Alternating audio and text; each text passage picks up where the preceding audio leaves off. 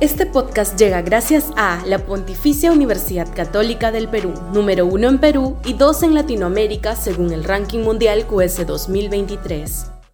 Este podcast llega gracias a Grupo Pragda. Desarrollamos negocios para crear flujo de efectivo y patrimonio para nuestros asociados.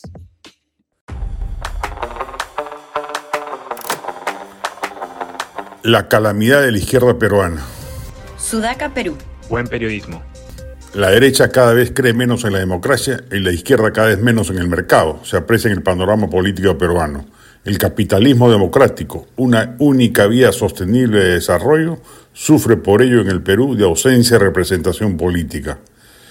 Es lamentable que hayamos llegado a un escenario donde las tendencias radicales autoritarias de ambas orillas ideológicas hayan sido ganadas por el pensamiento disruptivo antiliberal. Particularmente lamentable es que la izquierda haya evolucionado de modo tan acelerado. Si de la derecha hay que lamentar su buquelismo exacerbado, Bukele se ha convertido en su referente máximo, de la izquierda casi nada bueno queda por rescatar. Su retroceso histórico transita no solo por lo económico, donde se aleja cada vez más de la aceptación de la economía de mercado como lecho rocoso sobre el cual erigir una estrategia redistributiva social a su antojo, como vemos en Chile o Uruguay, sino también en lo político. La desgracia que sufren países como Venezuela, donde acaban de sacar de carrera a la lideresa opositora Corina Machado, o Nicaragua, no merece por parte de nuestra izquierda local ni un oblicuo pronunciamiento.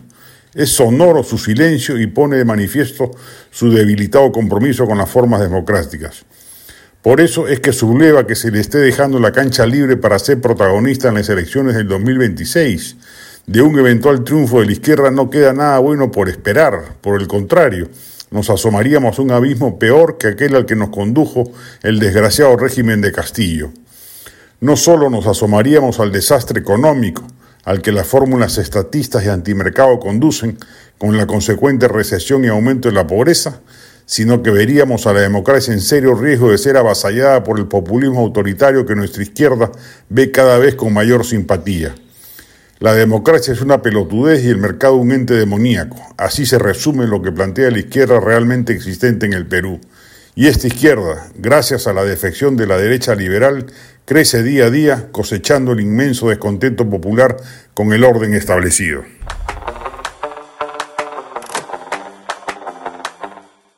Este podcast llega gracias a la Pontificia Universidad Católica del Perú, número uno en Perú y dos en Latinoamérica según el ranking mundial QS 2023. Este podcast llega gracias a Grupo Pragda. Desarrollamos negocios para crear flujo de efectivo y patrimonio para nuestros asociados.